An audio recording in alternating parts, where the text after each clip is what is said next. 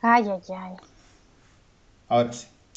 Y estamos una vez más aquí en Críticame si puedes con Toto una vez más. Hola Toto, ¿cómo está? ¿Cómo estuvo tu semana? Todo bien por acá. Muy bien, qué bueno. Empezando el, la primavera-verano. Lo que es eh, lo que es estar ahí. Eh, bueno, igual estoy, así que el, el, hemisferio norte, digamos. Entonces, eh, a lo que nos convoca esta vez vamos a analizar como chilenses que somos y cómo esta película y esto todo eh, nos lleva a los Oscars básicamente la próxima semana. Esta enorme, enorme película llamada Agente Topo. Así es, como dijiste tú, no podríamos dejar de no verla. Exacto. Así que esta película está dirigida por Maite Alberdi, que es una directora, guionista y crítica de cine chilena la película se estrenó el 25 de diciembre, va, el 25 de enero, perdón, del año pasado en el Festival de Cine de Sundance y está protagonizada por Sergio Chami, Rómulo Aitken, Marta Olivares, Berta Ureta, Zoila González, Petronila Barca y Rubira Olivares. Esta película eh, estado nominada a los premios Goya como mejor película iberoamericana. Lamentablemente no ganó. Eh, ganó, sí, mejor película eh, en el Festival de Cine de San Sebastián. Y eh, ahora está nominada, como dijo Jaime, a los premios Oscar como mejor largometraje documental. efectivamente, Dame un segundito, ahí sí. Eh, efectivamente, eh, bueno, esta película está nominada a Mejor Documental. En un principio nos, preguntábamos por qué y la verdad es que sí, definitivamente vamos a explicar un poquito lo que pasa con esta película, pero definitivamente cae en la categoría documental, estoy completamente de acuerdo. De hecho, estamos, eh, antes de discutirlo, completamente de acuerdo con eso. y esto es un documental sobre una persona mayor que es contratada básicamente como por una especie de detective, bueno, no una especie, por un detective, para infiltrarse en un asilo de ancianos y espiar básicamente y contar las condiciones del asilo. Entonces, Toto, sabiendo eso, ¿cuáles son los puntos fuertes de esta película? Pasamos a la parte de la crítica. Eh, yo creo que el punto fuerte de esta película obviamente es el documental en sí, la manera en cómo, porque no es el típico documental como hablábamos que, que claro, se ve al, equipo detrás. Los documentales por el general siempre muestran em, eh, una realidad y eso es lo que muestra este documental, es la realidad de los adultos mayores en Chile, eh, pero no la, la realidad de esta realidad en el hogar de ancianos, sino la realidad que detrás va más allá, que es la soledad que tienen los adultos mayores. Eso está muy bien retratado y creo que em, la Maite eh, supo... La amiga. Que era un buen... claro, mi amiga, no. Creo que me voy a tomar la libertad de decirle Maite, ¿cachai?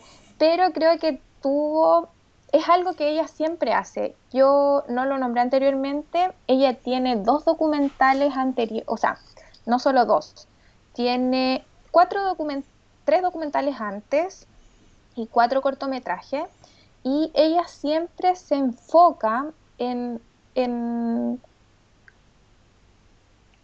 reflejar como la sociedad y eh, sociedades, por, por decirlo así, un poco vulnerables.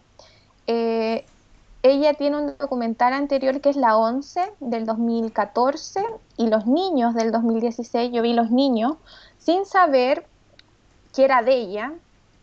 Y eh, los, niños se trata de un hogar de niños con síndrome de ah, Down que em, es como, funciona como una escuela, por decirlo así, pero ellos se enfocan en la pastelería les, les enseña la habilidad de hacer eh, pasteles y tortas y dulces y todo esto a los niños como para que tengan eh, una habilidad más. Exacto. ¿Cachai? Entonces, lo que ella como ella hace su trabajo es lo que me llama la atención. Ella cuando filma un documental, ella no dice, ya, tengo un año para hacerlo. No, la 11 ella la hizo en cinco años. Imagínate, cinco años hacer un documental, ¿cachai?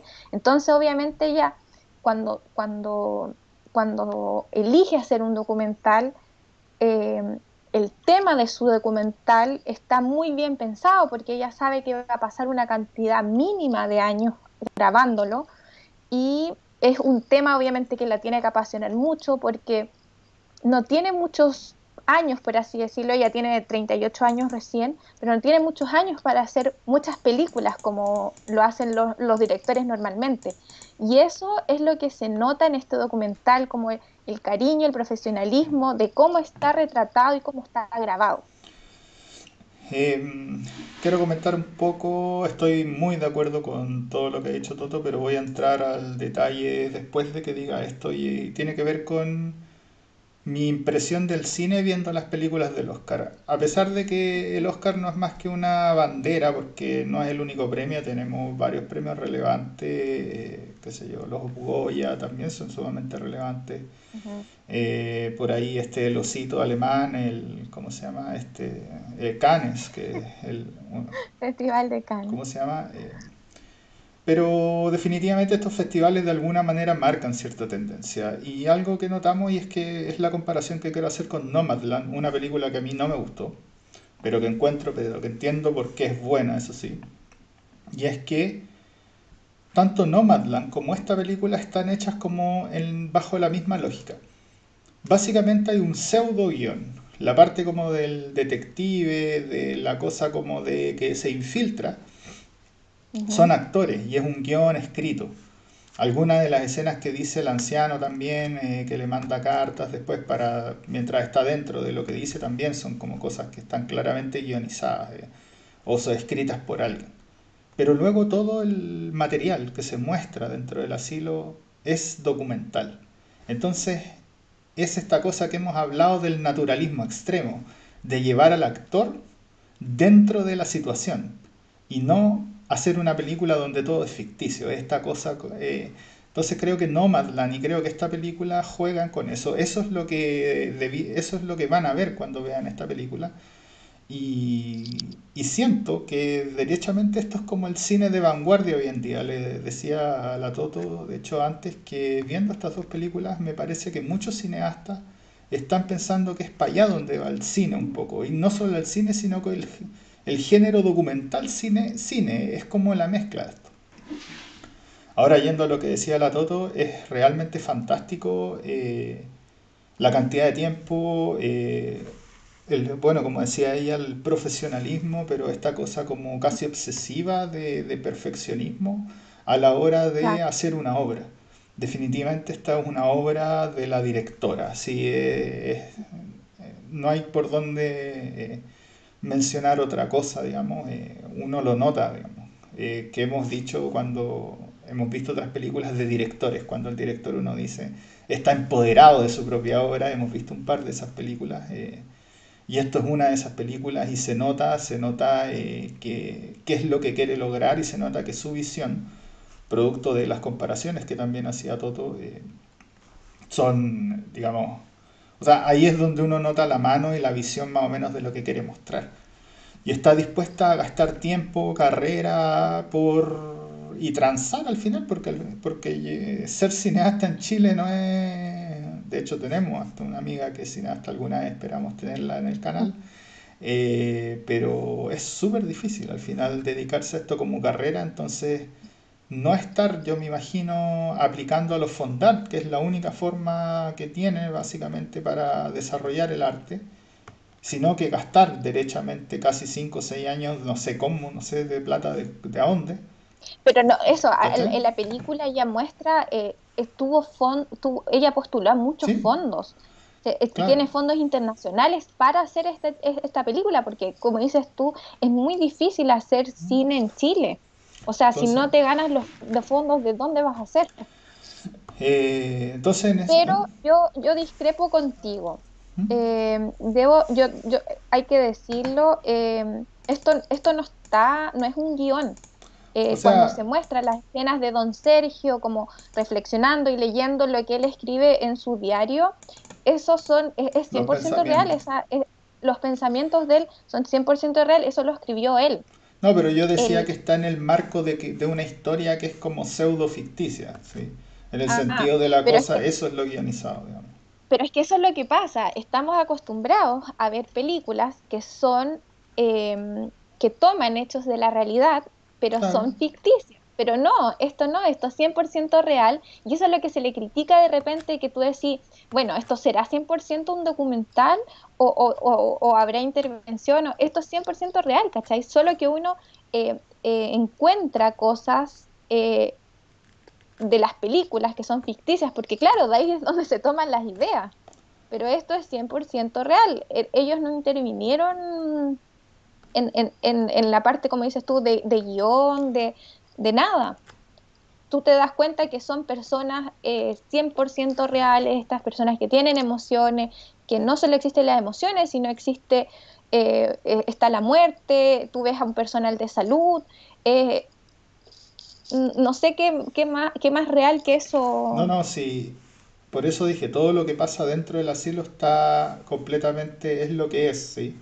Yo solamente decía que está en el marco de una historia, ¿cachai? O sea, como que, mm. como que tratan de crearle una historia al hecho del documental, ¿cachai? La historia o lo que está guionizado es simplemente el hecho de que él va como espía de un tipo que lo contrata.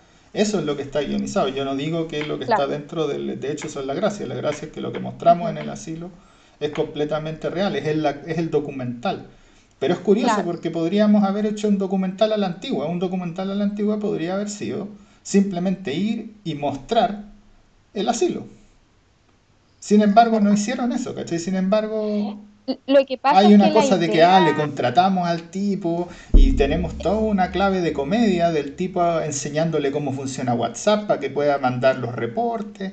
¿Cachai? E, eso está... Es claro, la, la, idea de ella, eh, de, de, la directora, era eh, basarse porque ella quería hacer un documental sobre los espías, sobre, sobre detectives. Eh, y claro, vemos a don Sergio que, como dices tú, es el peor detective, porque claro, es una persona de 84, 85 años. Entonces, claro, el, detective le dice, bueno, tú me vas a mandar mensajes de audio, me vas a mandar fotos o me vas a llamar por WhatsApp.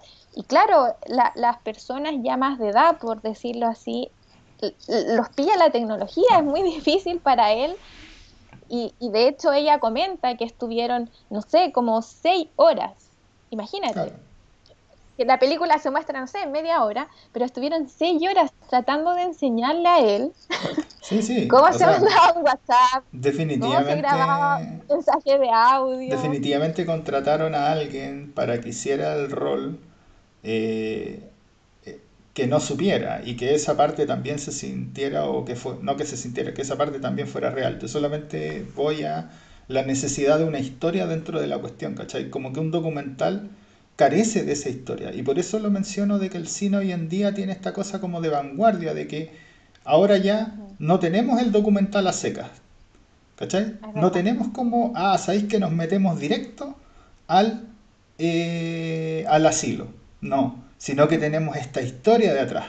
Nos venden una suerte de historia y entramos al asilo a través de la historia. Entonces, eso obviamente todo lo que pasa dentro es un documental, no está guionizado, es libre, es real y es emocional. Y es poderoso, evidentemente, es muy potente. Pero, pero es. chistoso que sean estos años, y por eso lo menciono y lo comparo con Nomadland, es chistoso que eh, sean estos años donde han aparecido justamente simultáneamente esta forma de hacer documentales, ¿cachai? No apareció antes, antes teníamos los documentales a seca. Eso, ese es solo mi, mi, mi comentario, no con respecto a la, a la, realidad, sino que a la existencia de este formato, de este formato tan curioso de darle un contexto como de historia ficticia, pseudo ficticia, a la cosa que es como completamente real del documental, ¿cachai? Es solo eso. Claro. Em, bueno, en este sentido, y aquí es lo que nos pasa con esta película, que es un documental, nuestros hitos como más básicos, que es como trama, guion, personajes, desarrollo de personajes, actuación, música y aspectos técnicos, se van un poco al, al carajo porque al ser un documental eh, no, no existen, son, son inexistentes. Sin embargo, sí podemos hablar, por ejemplo, de la cosa eh, técnica como del documental, de la grabación, del uso, como dice Toto, al final la tipa no tenemos claro cuántas horas de documental va habrá grabado. Fueron 300 horas. 300 horas de documental. Sí. Fueron 300 horas. Ellos, Sí, ellos fueron dos semanas antes al hogar. Eh, claro, después de hacer una investigación de qué hogares querían hacer y, y les gustó mucho este hogar. Eh, ellos fueron dos semanas antes y la grabación es como dice en la película, fueron tres meses. Ese era como el contrato que tenían con don Sergio, de, que él iba a estar tres meses en este hogar. Porque como digamos, es una persona 100% real, él tiene su casa, tiene su familia. Y, la niña aparece, la hija. Claro, claro, aparece su hija y su hijo también. Y el caso es eso, que el, este detective, que es Rómulo, eh, de verdad se le presenta este caso, que es de una hija de, una señora que está en el hogar y que ella quiere tener más información de cómo está su madre, de los cuidados que recibe, cómo es el hogar, em, porque claramente en Chile hemos visto varias noticias sobre hogares de ancianos que obviamente no son muy buenos como este. Eh, que se les maltrata a los adultos mayores, que no están en las mejores condiciones. Entonces, así parte, así parte este documental. La Maite había trabajado anteriormente con Rómulo, entonces ella sabía más o menos como qué casos o qué historias podía llegar a grabar. Y claro, como dije anteriormente, don Sergio no fue el mejor espía, pero, pero es, lo, es lo bonito de esto, como dice Jaime, que es una realidad que ellos, ella graba, graba y graba y graba y dentro de, claro, su, su, su, punto de partida fue el, este espía, esta gente topo, pero claro, después en el documental vemos muchas historias y, y vemos a don Sergio, que es tan carismático que, que no solo se preocupaba de la abuelita que le dijeron que investigara, sino que se nota que él empieza a entablar relaciones con las diferentes las otras, las otras abuelitas que estaban internadas ahí. Y ahí también se hace un poco más entretenido eh, la historia, porque claro, muestran un poco más de historia acerca de estas abuelitas y de, de sus realidades.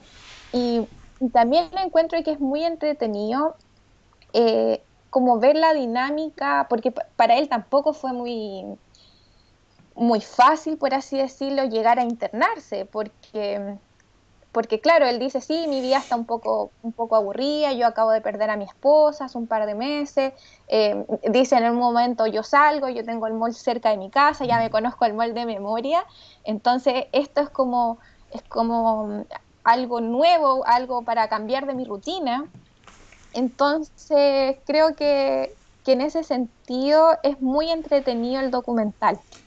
Eh hay que decir, eh, hay una cosa que quiero indagar que lo mencionaste con una palabra que es la perfecta de esto.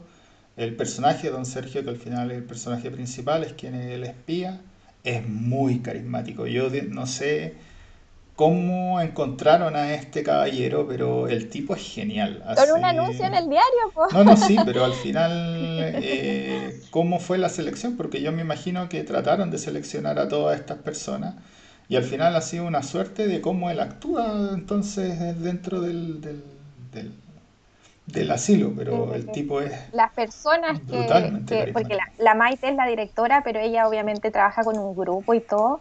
Las personas que seleccionan el, casting y eh, eh, dicen, por así decirlo, fue como amor a primera vista con don Sergio. Fue claro, como él, como él, como su personalidad les llamó la atención y dijeron, claro, queremos que esta persona sea nuestro, nuestro agente infiltrado y, obviamente la achuntaron. Eh, la achuntaron brutalmente, la achuntaron brutalmente. Como decía, bueno, la Toto, eh, nada, no sé qué podemos agregar, la película es muy potente, es muy fuerte, creo que eh, la comparación con Nomadland en términos de la estructura de este nuevo documental o nueva forma de hacer documentales que considero yo que es como el documental de vanguardia, me da la sensación. Eh, esto supera eso, o sea, de verdad que uno, eh, no quiero ser así, porque uno siempre es como chaquetero con los chilenos, pero esta película es muy buena, es muy buena, de verdad, y es muy potente, muy potente. Entonces, em, como decíamos, no hay eh, la estructura, sin embargo, creo que hemos eh, indagado eh, profundamente, de hecho, siento en esta ocasión, a veces somos más someros incluso, en varios aspectos. No sé si te queda algo más que comentar a ti, Toto. No, creo que no. ¿No? Entonces pasamos a la evaluación de la película. ¿Qué nota le ponemos a este documental? Yo debo decir, esta es mi segunda nota más alta que le doy a una película en todo lo que llevamos de, de, nuestro podcast de 31 capítulos. Podríamos tener la, podríamos tener la música ahí de Tulio Triviño a 31 minutos, 31 capítulos. Eh, mi nota es un 9. Yo, como dijo Jaime anteriormente, encuentro que es un documental súper potente, muy divertido, muy fuerte, muy genial. Em, está muy bien hecho. Em, un tema que nos toma, nos toca como sociedad, encuentro yo. De, donde lo miren lo, lo, encuentro excelente. Así que mi nota es un 9. Em, mi nota es un 9 también. Eh, esto es genial, esto está cercano a, a mí, de hecho yo no soy muy bueno para los documentales, pero esto es perfecto, así esto como que si veo un documental quiero ver esto. Definitivamente eh, es, muy bueno, eh, como decía la Toto, la selección del casting es genial, el tipo es tremendamente carismático, pareciera que fuera un actor infiltrado, así casi, pero con sentimientos sobre lo que es súper raro, porque esa subjetivización del personaje principal, es brutal. Eh, ¿Cómo se llama? La película parte en clave de comedia. Entonces, y bueno, no solo parte, se trata de mantener un poco en la clave de comedia, pero dado que estamos mostrando la realidad de gente mayor en un asilo, eh, es muy fuerte. Entonces, yo creo que ahí también debe haber sido una decisión de producción, o sea, perfectamente a esto podrían haberle dado un tono muy, muy oscuro. Y yo creo que la decisión de haberlo convertido en un tono un poco más comedia es una decisión sumamente relevante para el éxito de eso, lo, hace llevadero, porque si no, yo creo que sería demasiado, demasiado. Eh, entonces, todas las decisiones tomadas son buenas en este documental, eh, esa es mi apreciación. Y nada, hay que verlo. Entonces, ¿todo recomendamos esto o no? Obvio que sí. Como ya les dijimos anteriormente, desde el punto de vista técnico está muy bien hecho.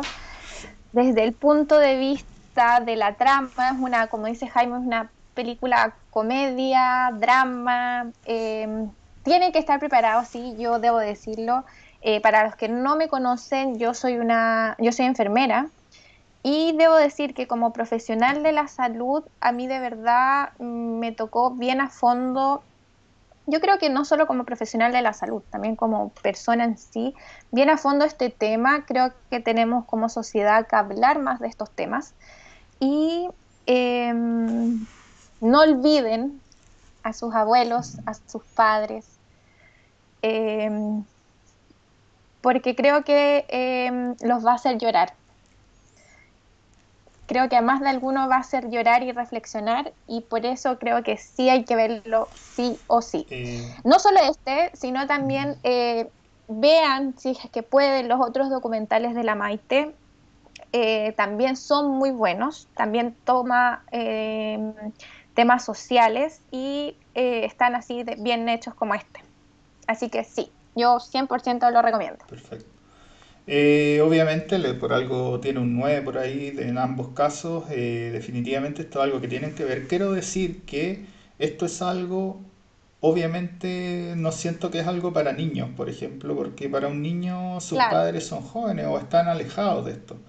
Pero yo diría que cualquiera que está como de los 25 años para arriba, que tiene a sus padres eh, vivos, esto es algo que es prácticamente obligatorio. O sea, es a ese nivel esto. Es muy, muy, muy potente.